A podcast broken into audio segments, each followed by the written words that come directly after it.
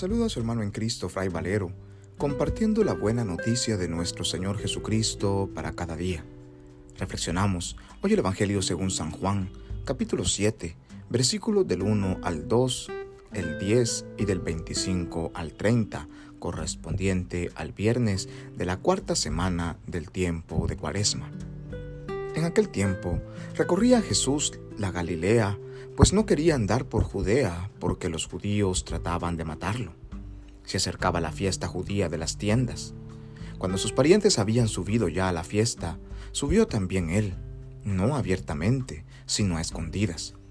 Entonces algunos que eran de Jerusalén le dijeron, ¿no es este el que intentan matar?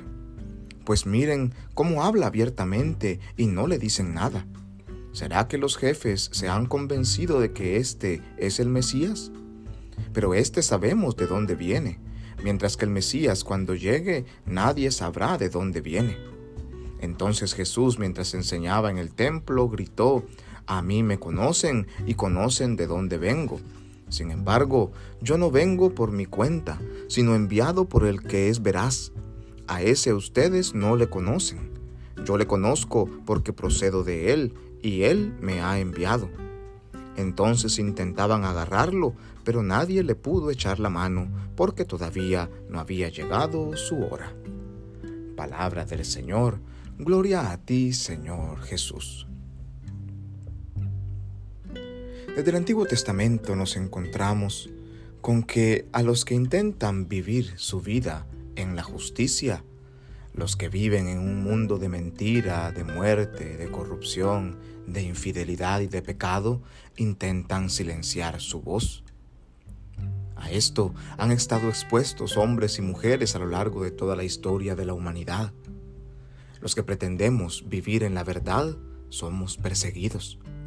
Y Jesús no está exento de esto. A Jesús empiezan a perseguirlo despiadadamente los judíos, los herodianos, los fariseos, los, los saduceos, el Sanedrín, todas las autoridades eh, civiles y todas las personas cuyo corazón se ha entenebrecido por el pecado, intentan acallar la voz de este que ven como un profeta. Jesús, hoy en el Evangelio, nos muestra que el destino del justo es la persecución y la muerte.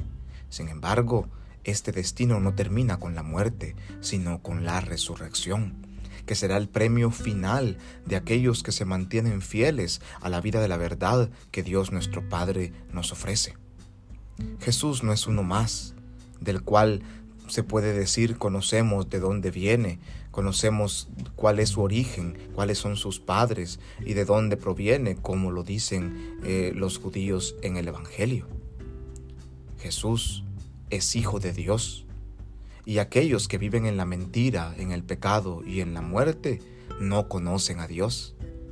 Por eso Jesús dirá, ustedes no me conocen, no conocen de dónde provengo, porque aquel, solo aquel que permanece en la verdad, en la justicia y que lucha por la vida, es aquel que puede realmente conocer al Padre de la vida, al Padre de la bondad, al Padre de la verdad.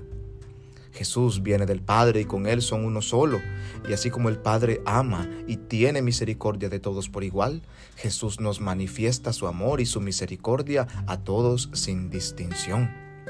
Con la misma intensidad que el Padre perdona, con la misma intensidad que el Padre está siempre abierto para poder recibir a aquellos que se han alejado de Él, así también el Hijo de Dios, a pesar de ser percibido, perdona, ama, acoge como lo dijo ya al estar clavado en la cruz.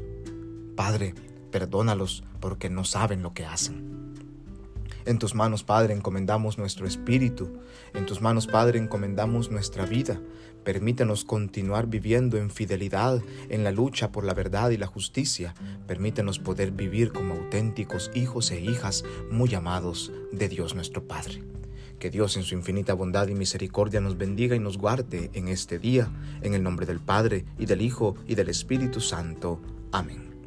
Paz y bien.